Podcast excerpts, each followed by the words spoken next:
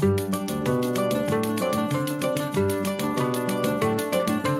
んなこんにちは。元気？ゆかりのポッドキャストへようこそ。私はゆかりです。学生です。日本生まれでずっと日本の学校に通ってきました。私のポッドキャストでは私の母国であるブラジルのお話や文化を皆さんに紹介しています。E aí pessoal, como vocês estão? Eu sou a Yukari, sou estudante, nasci no Japão e sempre estudei em escola japonesa. No meu podcast eu falo um pouquinho sobre as histórias, lenda e cultura do meu país, que é o Brasil.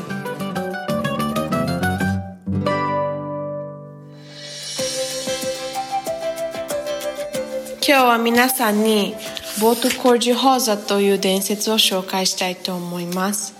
Hoje eu vou estar contando a lenda do boto cor-de-rosa.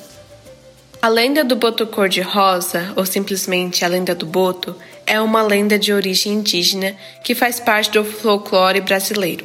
Ela surge na região amazônica, no norte do país. Reza a lenda que o boto cor-de-rosa, animal inteligente semelhante a um golfinho que vive nas águas amazônicas, se transforma num jovem belo e elegante nas noites de lua cheia. Normalmente, ele aparece nas festas de junho, nas comemorações dos santos populares, Santo Antônio, São João e São Pedro, as chamadas festas juninas.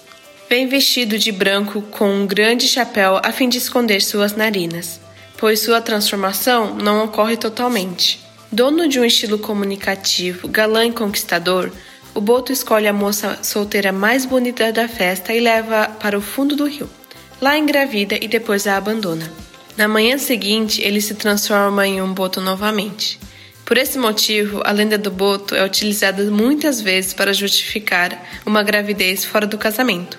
Ademais, costuma-se dizer que a criança é filho do boto quando é filho de pai desconhecido.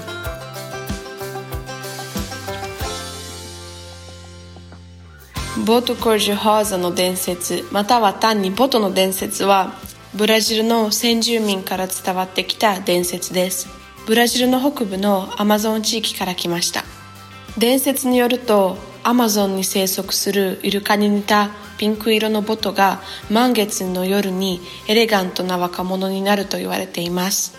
通常彼は6月のお祭り人気の聖人たちサントアントニオアンジョアンペテルの祭典いわゆるフェスタジュニーナに出てきます。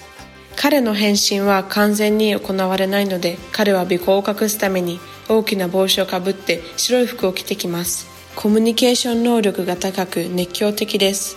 パーティーでは最も美しい独身の女性を選び川の底に連れて行きます。そこで彼女は妊娠しそして彼は彼女を放棄します。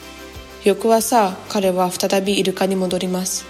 そのためボトの伝説は結婚外の妊娠を理由づけるためによく使われています。また見知らぬ父親の子である場合子供はボトの子とよく言われます。